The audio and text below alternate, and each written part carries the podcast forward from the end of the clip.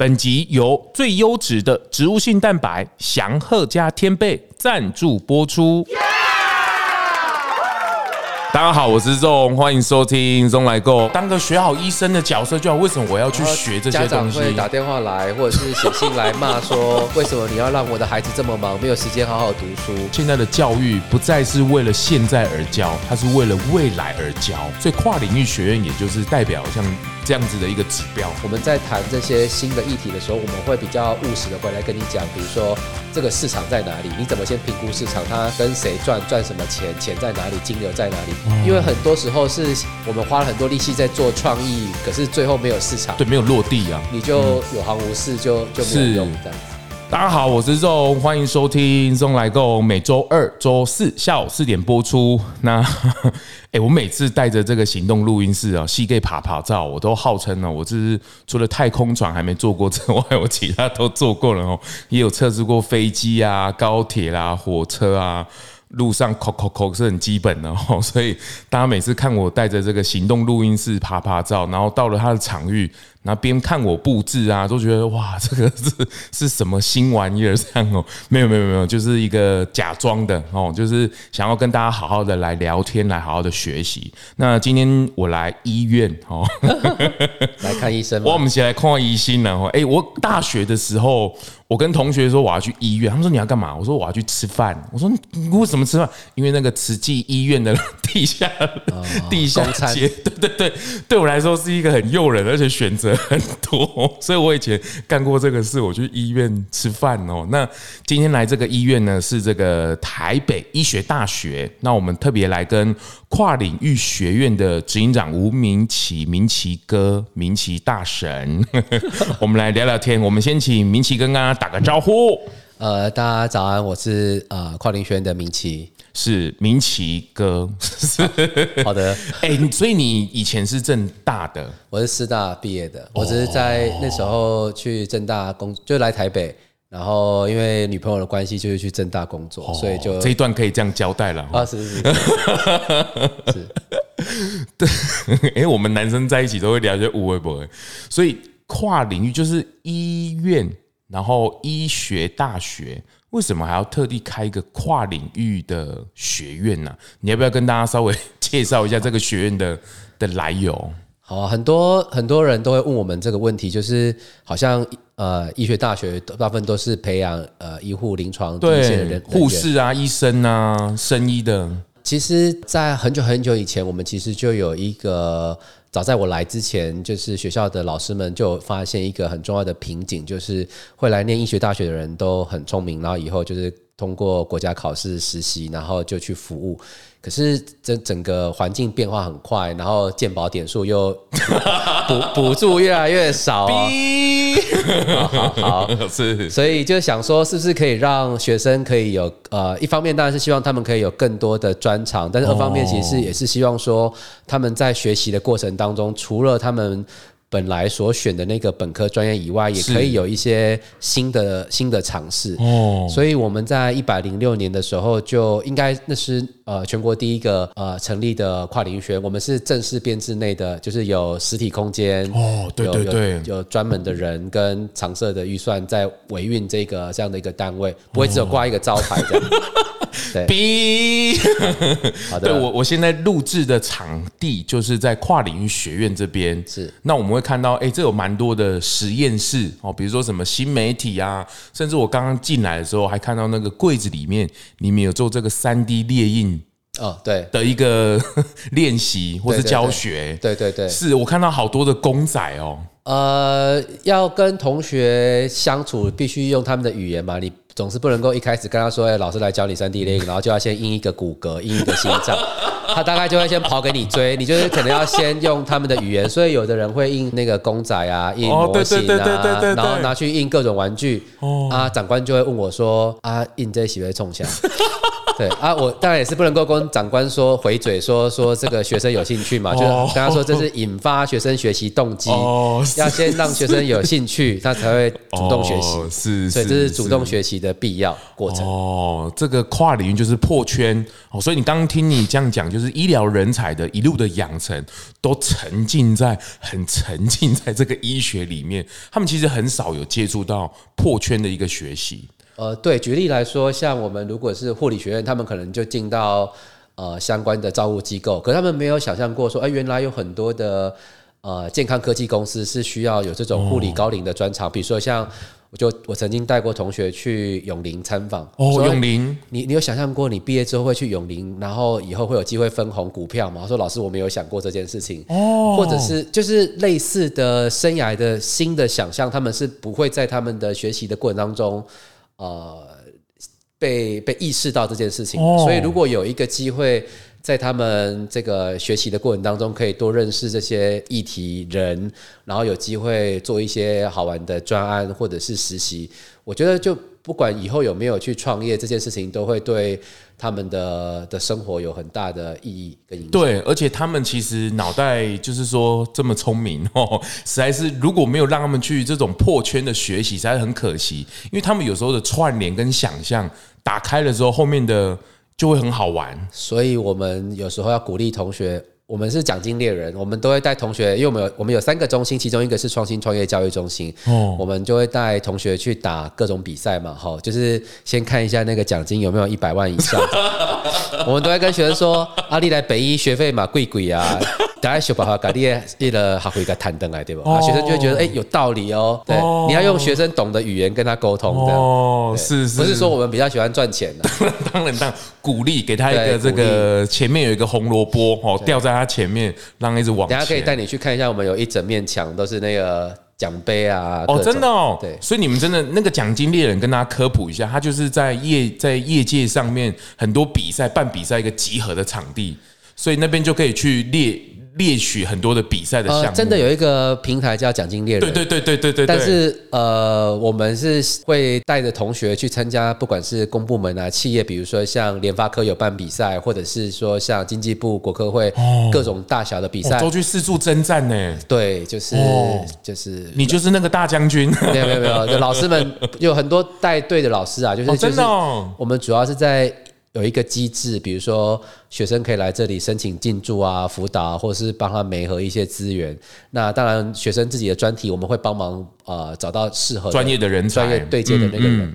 所以我们这几年其实，在各种大大小小的比赛，所以像那个水保局的、公部门的，或者是呃企业界的，大概都大概讲得出来的比赛，我们大概都有洗过一轮。哦，都是用北医的这个跨领域学院的身份去参加的。是。哦，对，所以就是大家看到你们会不会皮皮错啊？是也不知道啦，就是但就希望可以有一个好的文化，就是我们开始有学长姐，就是去参与这些比赛之后，他们可能就是开始长大，然后新的学弟妹进来就会说啊，这个学长姐怎么这么 这么这么厉害这样子哦，对，所以希望可以开始学校的文化，除了考试念书以外，可以有一些不一样的呃。校园传说开始慢慢在，哎，听说那个学长去开公司，现在呃可以去找他募款这样。对，听说听说这个，我看到那个报告上面有特别写说，有衍生出二十家的新创公司，这是今天哦。呃，是我们的创业教育体系跟国内的其他学校有点不太一样，我们那个过程蛮长的，我们从比较小的从通识。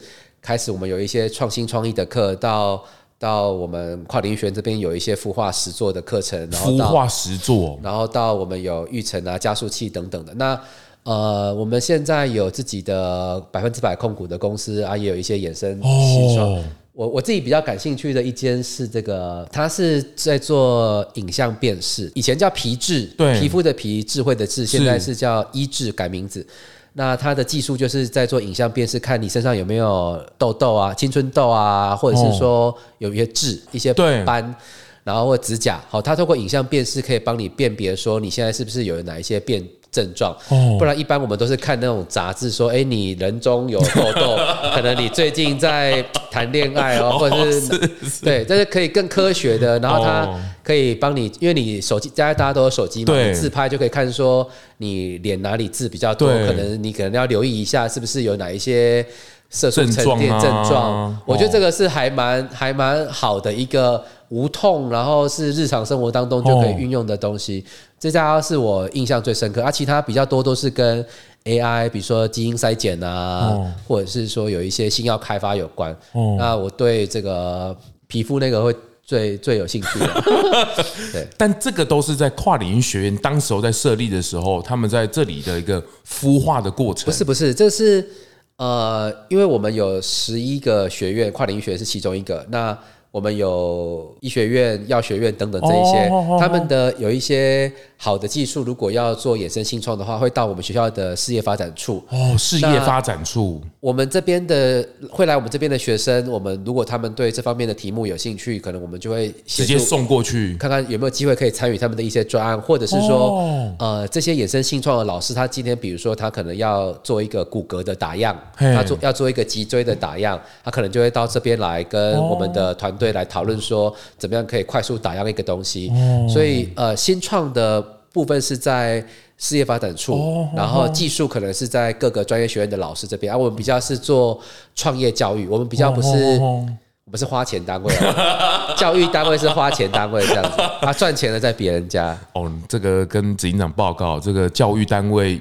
以后未来十年是相当重要的，真的，因为现在缺人才嘛，人才缺人，可是更重要的是留才，就是我怎么把人才留在我们这里，而且能够善加的利用他的 CV 值能够拉高。我觉得跨领域这边也做的，所以在北医的内部就可以去循环这些事情呢。确实分三个，一个是说，呃，确实开始有一些高中生因为。啊、呃，北医有跨领域学院，啊、所以他选志愿的时候没有选公馆那一间，或者是 对，就是他有别的选择志愿的 的选择。哦、那第二个事情是他的 KPI 展示出来了，对。然后我们确实在做内部循环，就是从最小的创创新创业开始，然后一路到、哦、到到孵化，到加速，到我们自己去投。这个公司这个内部的这个人才循环确实是，那我们搭配我们的那个人资，我们我们有系统的透过我们的人资的这个中高阶主管的养成，我们也会把这些有一些好的题目，我们会把它转换成我们平常在讨论的一些议题，来做一些 real project 的的讨论。比如说，像我们如果要，比如说医院，我每一每一天有八十到一百公斤的剩食。那这这八十剩食是什么？剩下来的那些，一般比如说像全家也有在做剩食嘛，他透过那个点数去去做那个，就是可能跟他有点像是集齐品的那种概念。对，可是可是我们不像超商有集齐品，我们是病人餐，我们有员工餐跟病人餐。哦，那我们病人餐因为可能病人身体不好吃不完，然后就就要回收嘛。对，那。这个剩食从前端在自备餐，呃，从食材备餐到最后要回收，这每一天可能有八十到一百二十公斤。哦，那这一题该怎么解？然后我们可能就会把它变成是 real project，把它放到放到学校里面来，跟学生或者是跟一些讨论，有一些啊，如果找到找出一些。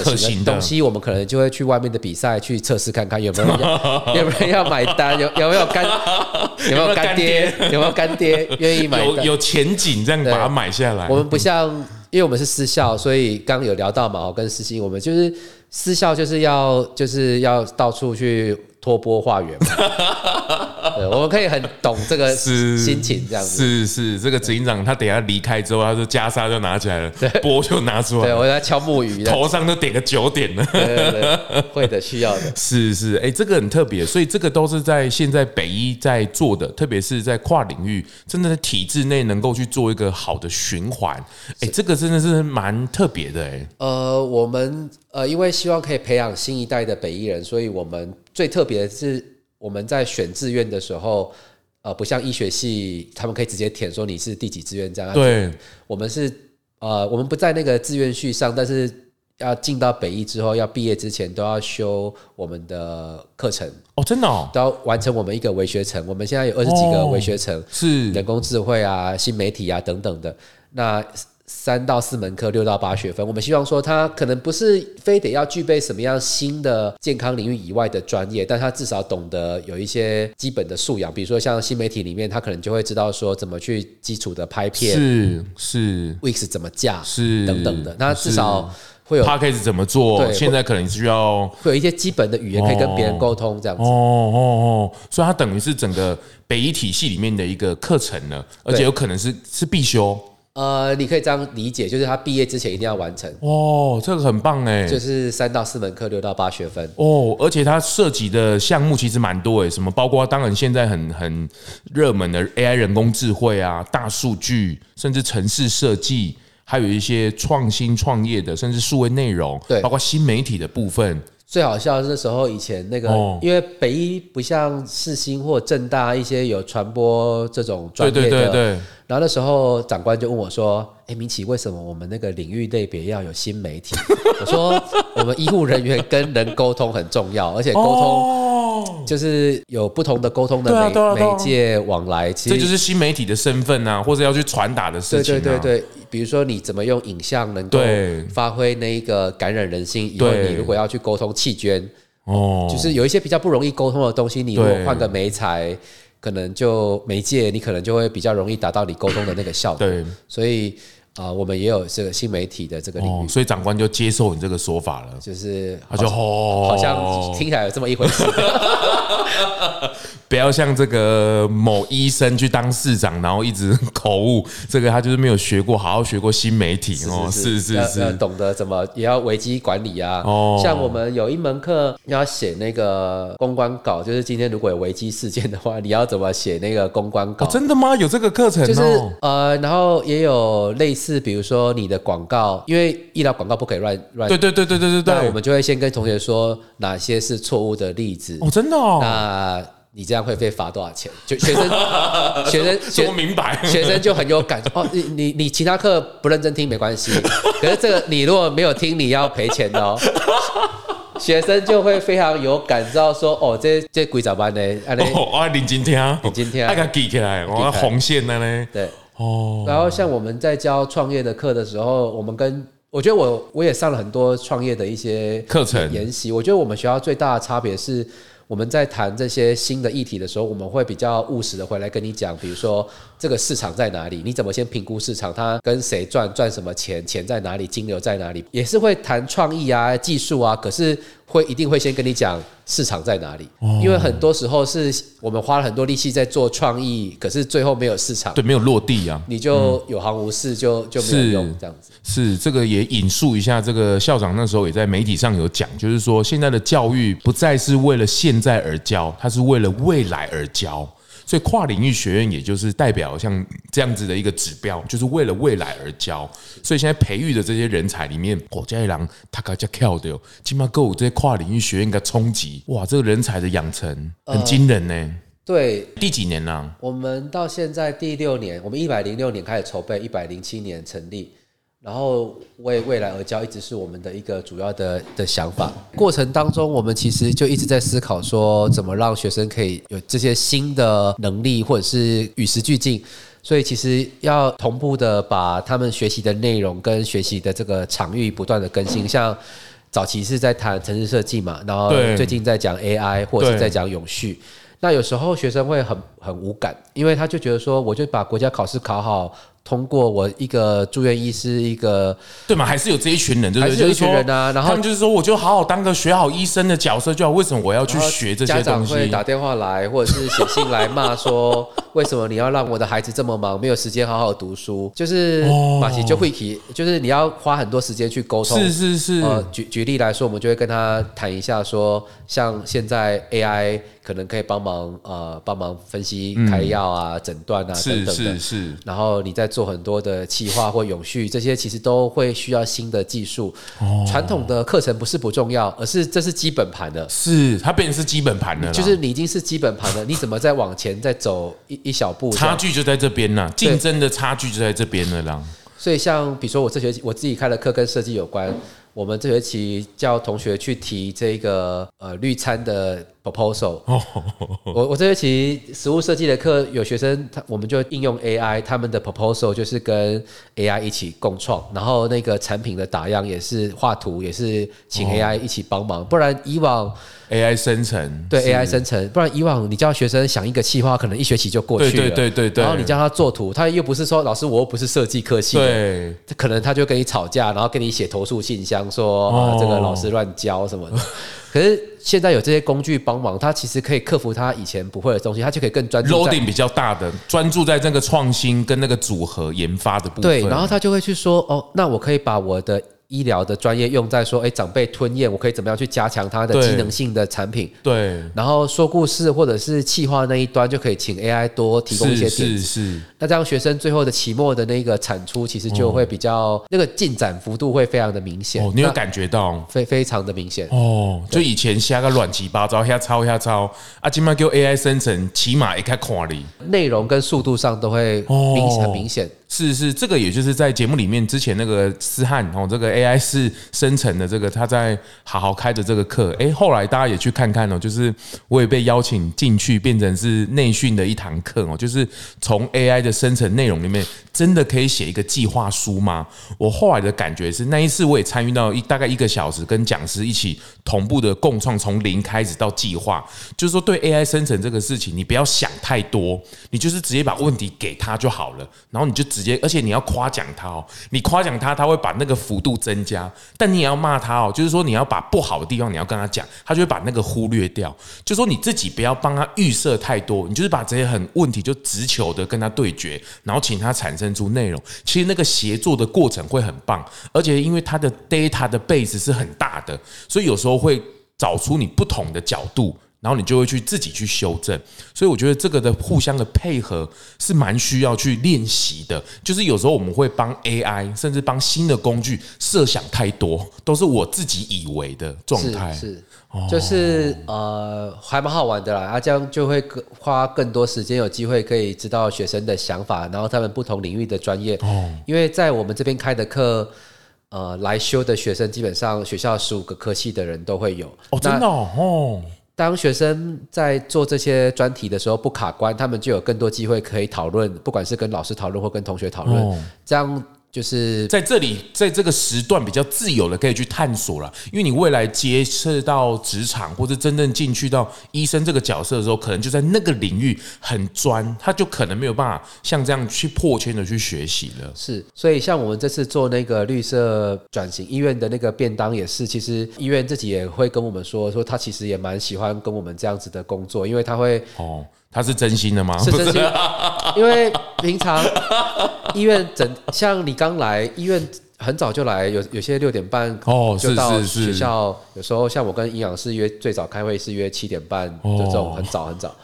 啊，因为他们平常都是很专业的这种。临床上的工作，所以比如说像他就比较没有机会去去像我带他去家乐福啊，去一些是是是那个用你可以说去小珍姐那边对去龙溜嘞，可是适适度的去外面这样走一走看一看，然后讨论就是跳出来去讨论一些其他的事情，会比较对他的本本业是有正向的帮助哦，很棒。这个也是我们第二段要跟这个执行长要来聊的，就是现在的这个绿餐绿色餐饮的转型，现在有一个面向是从员工。餐厅就是说，很多的大企业不是只有制造业要进零碳碳排，其实所有的行业都要开始面临这个事情的时候，那我应该怎么下手？特别是餐饮业或者是这种医疗的，它它不是制造业啊，可是它到底可以从哪里下手？诶，员工餐厅是一个很好入门的地方。等下我们第二段来谈。不过刚听执行长这样讲，就是诶，我很好奇，你你自己也是蛮跨领域学习的人，对不对？真的吗？你本科系是什么？我是学教育的。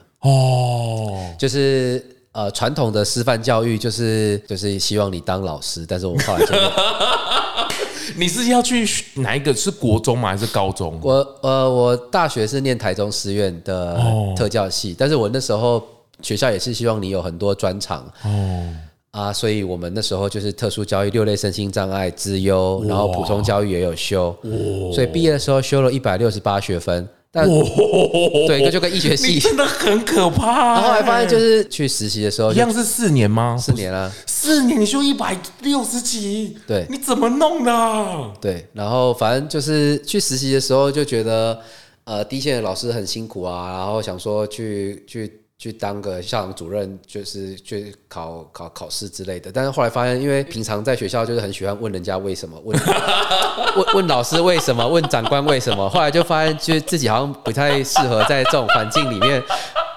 会被讨厌这样。对，你不是应该帮人家解答，或者教你怎么一直在问别人问题？所以在师院上课的时候，就喜喜欢举手问问题，问老师啊。可是老师可能就不太喜欢我们这种会问问题的学生。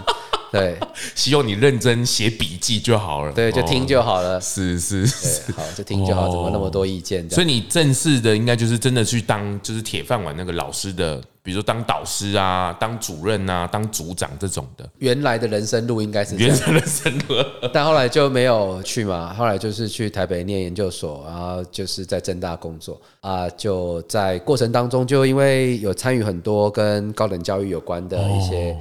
计划、计划或者是政策，所以就觉得说，如果有有机会让那个大环境变更好的话，好像会大家一起好这样。所以就这几年，因为参与一些呃公共政策的关系，就是有机会去了八十几个学校。哇哇哇哇，好棒哦，好棒哦！你这是把你脑子的好奇的那个想法，直接执行在跨领域学院这边。哦，对啊，就是。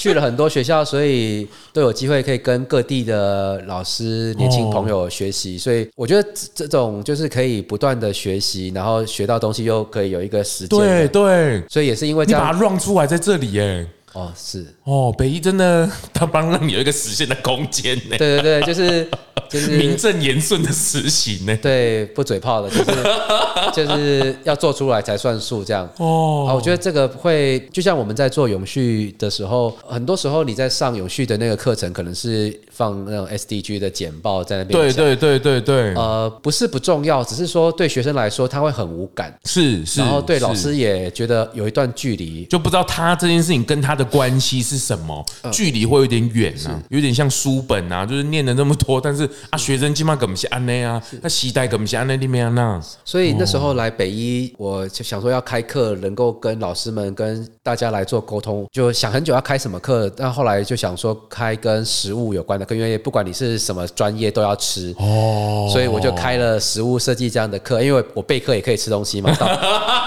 也可以自肥这样子。然后后来也是因为开这门课，就是这几年认识绿梅，认识俊成他们，是是，那就觉得说，哎，好像这群人也是疯疯的，就是 在做一群好像看起来不是太赚钱，可是又很很有意义的事情。然后我觉得，因为它的价值可能没有办法那么显而易见，可是它是有价值的，它它必须要有更多人一起来一起来参与。所以回到刚问说为什么要从便当开始？因为他看得见摸得着，不然你你说你要改能源啊，改那个那个都离正常人有点遥远，离离一般人有点遥远。那你便当，你每天都要吃，看得见摸得着，而且它最容易被融入在日常生活当中。是，是这个这个也很不容易哦。这个等一下我们把跨领域稍微再聊深一点点，我们再来转哦。就是甚至我们第二段要跟很落地的请执行长来聊这个员工餐厅转型的英雄之路哦。那一天我去那个颁奖典礼完之后，其实我们在台大附近这边有一个那个企业的这个讲座，然后我就 他就执行长就带着他的长官来哦，就是一样的大。长官也可以说说话，就是他也很厉害哦，就是他随手都会拍一下他的那个记录的那个过程。我觉得这个过程确实需要有一个角色，就是像这个执行长的角色，就是两边要能够沟通。一方面我要带领学生，也知道学生要喜欢什么语言，或是适合什么语言。那一方面要一个语言是对于上级长官的语言，就是说让他们能够懂金马写的冲啥。因为这个跨领域不是只有领域上，是人也要跨，但是中间的这个枢纽就很重要，比如像龙来共也是一样，就是我是一个学习的角色，刚好我是一个没有吃过肉的男人，可是我在商业上的学习，或是跟不同圈层的学习的时候，其实跟一般人是一样，不会因为我的这个身份而阻碍了我什么，或者是不方便了什么，或是我们会有一些什么标签，不会啊，因为大家像执行长刚刚讲的很好，透过学习，其实你会开拓很多的视野。我相信这个好奇宝宝在台湾的体系里面，甚至在整个心路历程上面。是相当的艰辛的。就是说，你东问西问，然后一个打破砂锅问到底的问法，其实很多的长辈会觉得，当然，如果你遇到刚好遇到一个很喜欢学习的长辈是没有问题的，他会看到你这个特质，然后很热情的跟你讲。但是你遇到一些可能无法控制你的长辈，你就会比较辛苦一点。甚至在家中里面，嚯，你这个很棒哎，你怎么保持这件事情的？我很好奇哎，你这个是打死不退的角色哎，呃。就是来北医这些年，如果是在北医的话，就是其实蛮不容易的一个事情，就是因为啊、呃，我本身是学人文社会科学的，哦、所以要知道老师们在讲的那些语言，确实需要一点时间消化。刚来的时候，那个好像常常会听到他们一句话里面有很多英文的专有名词，就是你在电视剧上会看到医生讲话的那个样子，就是一句话里面都是专有名词或者缩写，然后你又可能不好意思问，你可能就会先记下来说，对，啊，SP 是什么？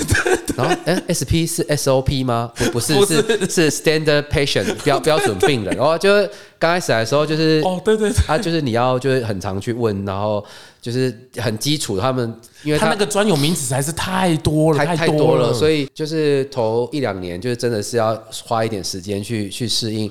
印象很深刻，一开始我们办那个活动，就是我们有那种。圆桌讨论叫世界咖啡馆嘛，那这在我们来说可能很习以为常。那就有医生问我说：“明启为什么要叫世界咖啡馆？为什么不要叫世界高粱馆，或者是 或者是叫世界威士忌馆呢？”我突然也不知道该怎么回答，就说就是这是一个讨论，到大家喝咖啡聊天啊，说那不可以喝威士忌吗？我说那当然也可以，欢迎。对，因为医生可能压力很大，压力很大，所以需要来一杯。我说那不然就如果您有酒的话，也欢迎抖内这样。我我没有钱这样。对，就呃那也有很多长官。更多是除了语言不同之外，是他们的节奏不一样。哦，因为他们的时间的概念跟我们不一样，大概都是要以五分钟、十分钟，你必须要很短很短时间，这么紧凑哦。哦，就是你要很短时间内要用他讲的话听得懂的语言跟压缩给他，对，然后你要很知道他要什么东西，比如说我们跟医院沟通，他就是有营收压力，然后他知道他做这件永续的事情能不能反映在他的效绩效上面，绩效上面，或者是反映在他的报告上面。如果不行，你跟他讲再多的意义，他都会觉得说，他就会忽略，他他可能就是听听听听听就就就就就就就过去。所以你必须要能够在最短的时间之内让他理解说。呃，这个这这件事情对他的本业有什么帮助？你要精准压缩，而且要适用他的语言进入他的脑袋里面。然后被打枪是是，是很正常，常的。对，就是这是你这几年在跨领域的，从一开始到现在的一个生存的手册。呃，是，然后呃，去其他学校其实也是，因为做做这么多年，其实因为像我现在就是看起来很轻松嘛。